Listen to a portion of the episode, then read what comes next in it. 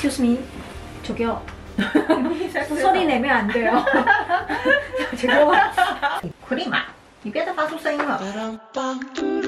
我是台湾妞，我是喜娜，让我们来聊聊营养又美味的。人参参鸡汤。 欢迎来到 Hair Day，我是台湾妞。今天又到了我们的社会时事议题的单元。那今天要来跟大家所分享的呢，就是有关于半地下这个议题。因为最近韩国水灾的事情，台湾的媒体也都有都有大篇幅的报道，所以呢，就是想说来跟大家分享一下这件事情。那为什么会提出来这件事情呢？因为韩国这次的严重水灾呢，总共其实是造人八人死亡这样子，但其中有四个人呢，他们就是在自己的家里面被淹死了。那这四个人就全部都住在半地下里面这样子，其中有三个人呢是一个四十岁的女子，她的姐姐是有轻微的残障，嗯，然后她还有一个女儿，女儿是十一岁，三个人其实还有跟一个老奶奶，一家四口一起住在半地下这样子。那老奶奶那时候正好外出就医，留下他们三个人。他们三个人呢，在被灭顶之前，其实是四十岁的这个女生呢，这个妈妈她有打电话给她的朋友求救，所以朋友也有打电话报警。但是当天晚上，因为整个首尔市是呈现一个阿修罗场真状态，非常混乱。那天晚上呢，太多人在同时间报案了，所以呢，韩国的一一九中心有一度瘫痪，中间曾经有二十分钟的时间，高达四百多通的一一九电话是无法打通的，所以他们才会开始跟邻居求救、跟朋友求救这样子的状况。可是其实半地下它并没有这么好容易救出，因为它冒在地上的窗户通常都很小之外，有时候还会有铁闸。对对，通常都有铁栅栏。对，没有这么好救出，所以最后结果就是在隔天的早上去收拾。他们这一家三口是隔天的早上才，就是那时候水退掉了，然后才有办法去把栅栏打开。然后他们说那时候就已经是搬运因为那一天的大雨真的是下了一整晚，八十年来的下大雨，所以其实到处都是灾难。而且我也是在这次整理报道过程里面才知道，其实水压这个东西呢，在水位已经淹到门的时候啊，你猜淹到哪里就打不开了，肚开了子吗？膝盖、小腿肚小腿肚就打不开了，就打不，开了。真假的？那这个一家三口往生的这个家庭呢，除了就是住的地方比较低洼，那一整条街全部淹掉之外，重点是那一条街的地下水道塞住了，导致于地下水的水管爆掉，那里淹起来是五分钟之内的事情。那正常人其实看到水在慢慢淹起来的时候，第一个时间一定是会先抢救财物，先准备东西等等。可是等你都准备好，准备出门的时候，已经淹到小腿肚，哦门就打不开了。哦，而且那天晚上其实有发生非常多这样子的状况，大部分都是邻里之间互相帮忙的，所以其实网络上面也有非常多这种帮忙破门破窗的这种暖心影片，就是有一些人敲窗户啊什么的，然后就会有路人赶快去拿供推啊之类的帮他把铁栅栏全部敲掉，也因此这样子有救出来一堆人，甚至于中间有一对夫妻呢，他们就是因为开始下雨开始积水了，所以老公就出去看一下状况，老公出去回来也是差不到五分钟，他回来已经打不开门，老婆一个人就在家里面，也是老公到处去求救，把那个窗户给打破，把老婆给救出来。好想救出来。对，因为我们没有住在半地下过，所以大家可能无法理解说啊，水都淹了，你就住在半地下，你怎么不逃出来？可是其实我们一般没有遇到过，所以应该不会知道说水的高度其实可能才三十公分左右。就打不开，就打不开了。对我也是透过这次的报道才知道这件事情的。像半地下这种状况，它淹的时候是上下都淹，马桶那里水会冒上来的哦同时，外面的水也在进来。就是寄生上流里面的场景啊，没。错。所以，我们今天就来分享一下半地下它到底是一个什么样的住宅呢？八月十号淹水以来呢，就一直有风声说，到底半地下要怎么处理？那在八月十五号的时候，它也已经正式宣布说，会让这个半地下这个建筑呢，完全的走入历史，只是大概还要花二十年的时间。半地下这个东西到底是怎么出现在首尔的建筑所以其实，里面？在这个水灾没有发生之前，他们其实一直还是没有积极要推动的。其实，在二零零一年的时候发生过一次大水灾，那时候其实就有在讲说要把半地下减少这样子，嗯嗯所以其实从那时候到现在，半地下的住户呢，已经从三十几万户降低为二十几万户，已经降低了十万户左右了，所以是有在做这件事情，只是它有哪些困难点呢？跟它为什么会这么有争议，我们等一下继续再跟大家分享。那在一九六七年的时候呢，是半地下一开始出现的年代。出现这个时候呢，是因为他们的房子法律就是有规定，只能盖到三楼或是四楼，就是看你的土地大小。做了半地下是要拿来干嘛呢？那时候跟北韩是紧绷关系，然后战争这样子嘛，所以半地下是拿来做防空洞，就出歹劫的时候大家有一个地方躲。所以那时候有规定，半地下在盖的时候呢，是不可以有所谓客厅这样子的建筑，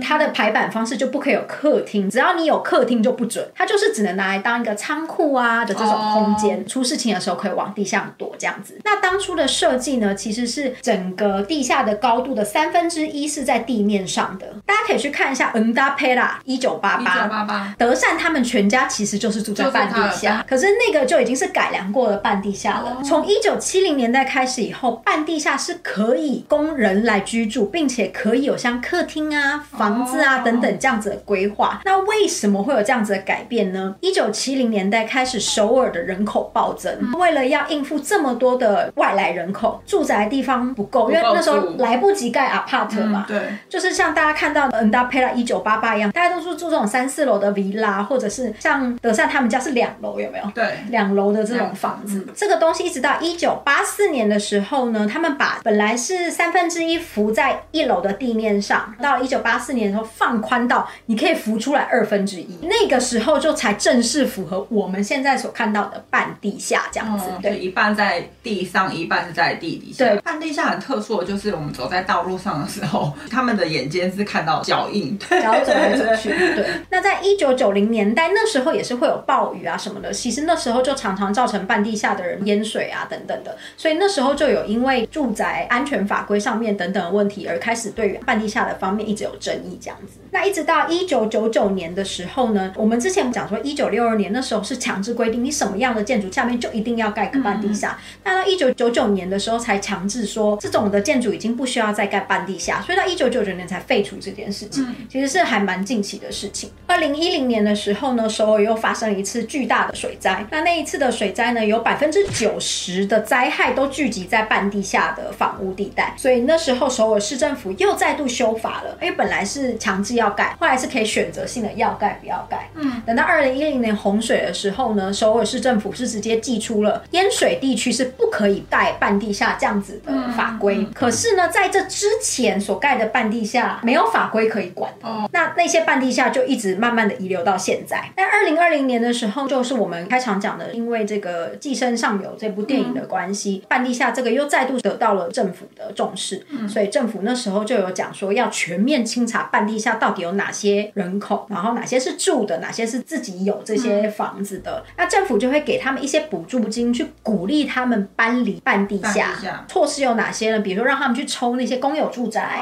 然后或者是如果你愿意搬离的话，我们会先给你一笔多少的费用补助你的保证金。等你住进去了以后呢，每个月我们会再补助你多少钱，帮你分摊一些租金的部分，用这样子的方式去吸引他们搬离半地下。但因为半地下的租金其实比一般租金便宜很多。一般半地下租金的费用呢，大概是一般房子的三分之一左右，包含保证金跟租金都是。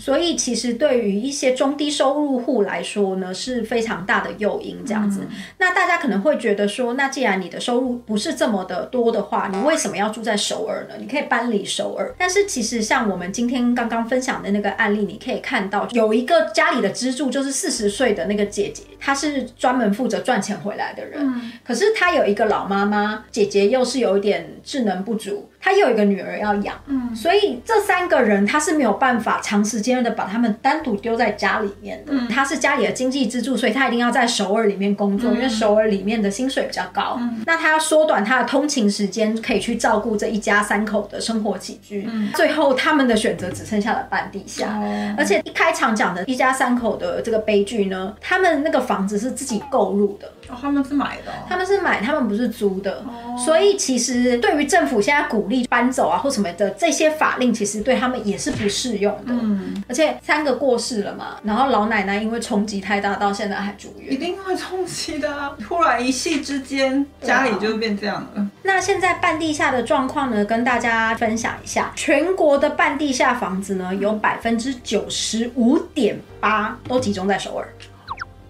是哦，对难怪其他城市真的很少看到半地下，对真的都在首尔。外加呢，全首尔的人口有百分之五的人都是住在半地下，这听起来有一点难以判断的概念。全首尔的百分之五呢是住在半地下，这所谓百分之五是百分之五个户户口。百分之五个户口大概是多少呢？大概是二十万人左右。听起来，哎，才百分之五，好像没有很多。但是整个江南区的户口数就是二十万。好，这二十万个户口的人，就是包含我们刚刚讲的，他可能家里面有老人要抚养啊，或是只身来首尔打拼，刚开始还没有费用的人，然后或者是呃。学生啊也有可能。对，有的甚至于是他的爸爸妈妈就是在这个半地下把他养起来的，所以他就继续留在这个半地下里面生活。那我这次在做这个有发现，除了半地下这个议题之外呢，其实他们在说从外来人口或是经济比较拮据的户口呢，他们其实有三个选择，他们叫做地域高、地域高，起欧口，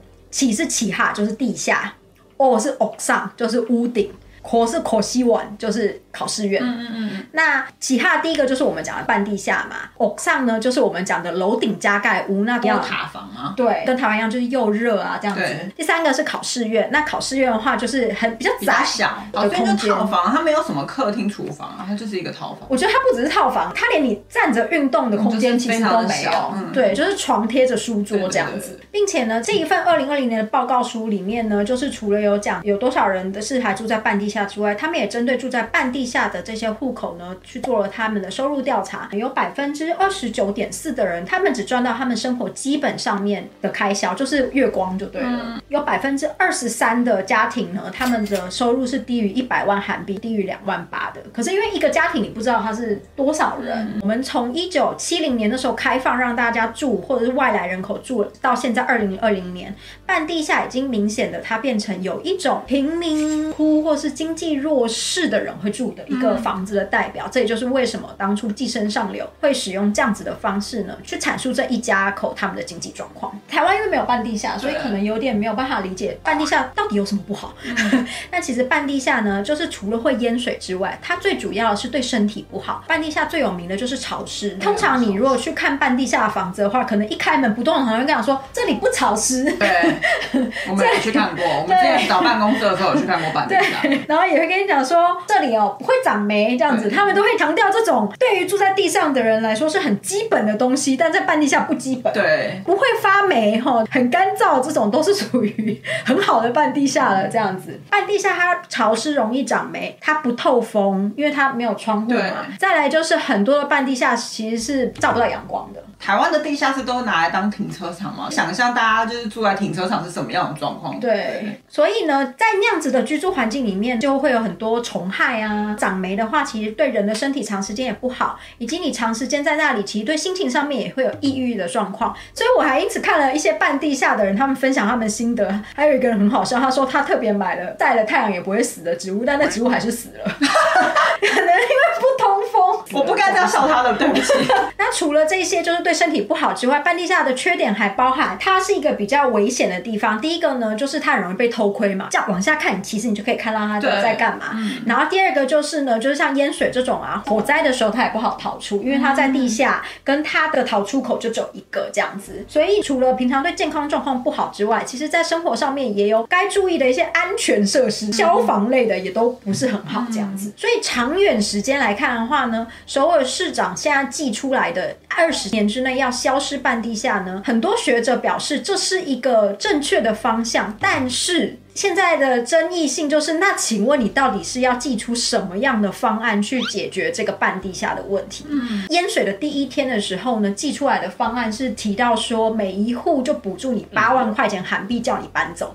八万块钱韩币，八万可以干嘛？八万块钱韩币就是我去个超市就没了 me。两千块钱左右而已吧。所以半住户听到的当下都是，嘿。嗯，补助我八十万，我都还要想，对我都还要想，我保证金可能要对啊哪里来？你跟我说八万块，所以这件事情在过了几天之后又有一点转变。等到八月十五号的时候，他们就正式发布了，首尔市政府呢，他们已经去确保抓到了有二十三万的国民住宅可以供这些半地下的人优先可以先抽。哦如果你愿意搬迁的话呢，政府愿意补助每个月二十万的费用给你，先确保你可以优先搬这件事情，然后再确保你每个月有二十万的补助。那其实这一波有非常多的记者都有去访问这些半地下的住民，有关于政府的政策啊，或者是实际的实行上面呢，你们有什么样的看法？嗯，所有的半地下的人，他们表示可以住地上，谁想要住地下？对啊，但是他们实在是没有得选。经过这一次淹水呢，有非常多半地下居民，他们其实是心有余悸的，因为其实，在淹得起来的那一瞬间实在是太快了，可能还要担心被电死啊。对啊，所以政府就是想要经过这一批会觉得害怕的时候，赶快劝他们搬离。可是呢，如果你只是租屋的话，比较困难的是钱的部分。不过以恩平区，就是在首尔的左上角这个区域的半地下来说，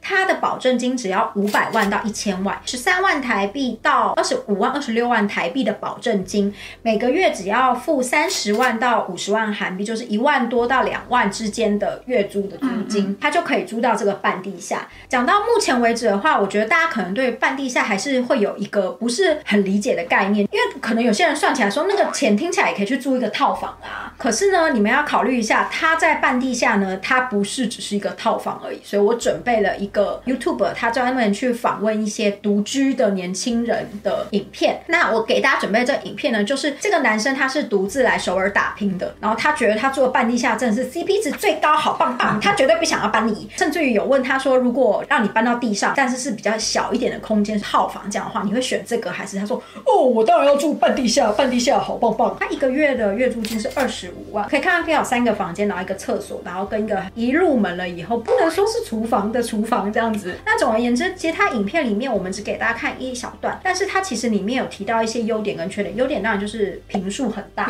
就是空间真的很大，然后一个人来住，说他还可以有一个衣服房啊，有一个客厅这样。如果那个价格他要住在一楼以上，是完全不可能，绝对不可能。可能。可是因为他又有提到说，像厕所的那个抽风机，半地下你如果不开的话，是会很闷的。对。可是那抽风机开了以后呢，因为它太接近外面的地板了，所以会吸到外面地板的那个水沟的水，所以会变得很臭。他也没有办法开那个抽风机。跟他睡觉的时候，因为他睡觉的房间他是没有放床垫的，所以呢，地上铺的地板会有虫子跑上来，所以他说有时候睡一睡就要去打虫子啊什么的。天哪！就是他有提到的这些缺点这样子，可是呢，他还是觉得因为有非常大的活动空间，然后他觉得他有一个客厅可以很享受生活，然后有另外的房间这样子，所以他还是觉得 CP 值非常的高，不愿意为了这个空间去换一个地上的房子。这样，好想要问大家的想法，我们两个是完全没办法理解，因为我跟喜娜我们两个的想法是，我们会想要赶快存钱逃离半地下，因为半地下的整个生活空间都不是很好，而且它就是那个我刚刚讲的那个买了植物进来，植物会死掉的那个家。这个影片里面有特别给大家看的是，他出门的时候，其实你可以看到，他其实是要走大概两个台阶才会到一楼。嗯，这样子的一个建筑，我们之前租的一个办公室的地方旁边就是有半地下的居民的，但是我们不得不说，住在那里的半地下居民，我们都很惊吓，常常会被他们吓到。他们常常会这样子那样默默走出来。对，他们位置正好就是在一个比较低洼的一个地方，这样子给大家看一下。如果半地下进出的时候，大概是这样子的落差。跟韩剧那个《他帕拉一九八八》一样，德善每次都从下下走出来跟大家打招呼。对，没错。所以呢，专家们呢就针对像这样子的东西。要来讲了，一样的价格，地上的地方，它可能只能租到一个 one room。但是如果今天它是一个家庭，就像我们。寄生上流一样，他是有爸爸妈妈两个小孩，你要他怎么四个人一起住 one room？对啊。可是他的预算就只有这么多的话，他就会选半地。他就会选半地下，就像刚刚我们看到这个男生，他就是选择半地下去买那个足够大的一个空间。比如说他如果要搬到地上好了，中坡有一个生活住宅，他的押金是五千五百三的韩元，月租费是三十五万韩元，五千五百零三万韩元。对，然后他月租费是三十五万韩元。它只有七瓶，好小。那如果你要养小孩，你要叫住在半地下的人舍弃可能十几平的空间，搬到七平的空间，以及他本来只要花三百万到五百万韩币，他变成要花五千万韩币，这是十倍。所以并不是政府你每个月补助一嘎巴嘎低的钱就可以救得了他的，因为地上的房价实在是太高了，所以政府不管怎么补助的金额不可能补满的嘛，就是让他去租地上的，势必最后的结论就是这些住半地下的。人，如果在政府强制把半地下全部消灭了的话，这些人他们最后呢，就是可能一定要搬离首尔。除了搬离首尔，还有另外一个选择。其实这个东西我之前本来想要做的，但是我想说太沉重，就现在居然拿出来讲。韩国有一个东西叫揪棒，甚至有个东东西叫做揪棒村。什么是就棒呢？就是呢，那个房间基本上只有一个榻榻米的大小，进去了以后，在里面真的就只能睡觉，而且如果你身高太高的话，你可能还要睡对角线。一层楼就像是监狱一样，啪啦啪啦啪啦，全部都是门，你可以住在那里，然后它不用保证金，它比考试院还要小。对我那时候看的那个 documentary，一个月只要五万七万，现在应该会比较贵一点，可能一个月十五万之类。然后大部分对，然后他们大部分那里呢，都是一些真的是什么拾荒之类的人就会住在那里这样子。对，那我那时候想要做这个议题呢，是背面还有一件事情，是这些酒棒全部都是同一个地主。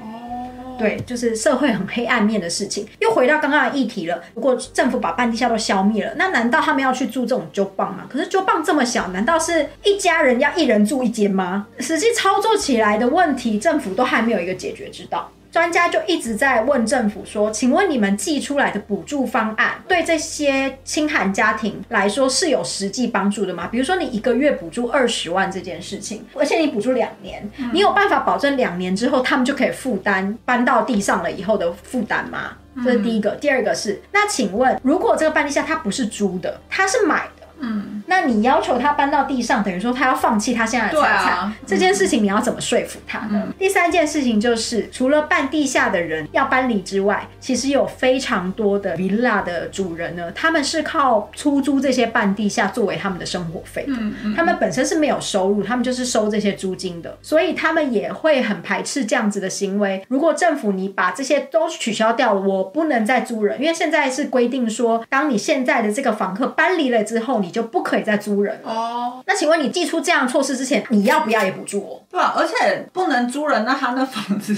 对，因为以前我也是合法，也是政府的法令之下盖的嘛。那你现在说不可以租人，就不可以租人了。那政府你要补偿我吗？就是会有房东的立场、跟租客的立场、跟拥有者的立场，这三个就是政府到底要怎么去处理，是一个非常烫手山芋的事情。所以他们才会觉得政府现在出来讲一句话，说啊，我们二十年之内要把半地下全部弄不见。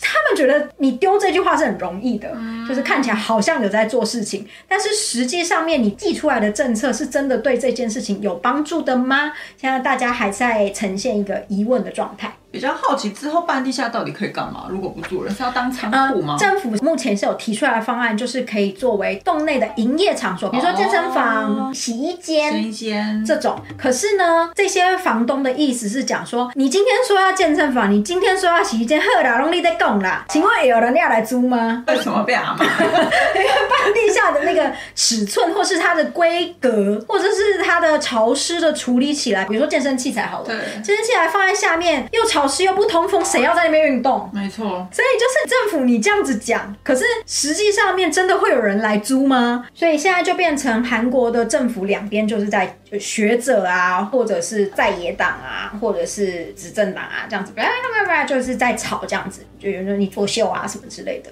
但总而言之，这次针对这个半地下的历史啊，然后跟他现在在首尔的现况，跟大家对他的基本印象到底是怎么样呢？做一个整理分享给大家。那希望大家会喜欢我们这次议题喽。怎么办？就是觉得没有见血。最近大家就是口味有点重。对，希望大家还是喜欢我们这次这个没有见血的议题，好不好？如果你喜欢我们的分享的话，记得订阅我们的频道，Hello Day，开启小铃铛或加入我们的会员。嗯，我是台湾妞。我是哪？拜。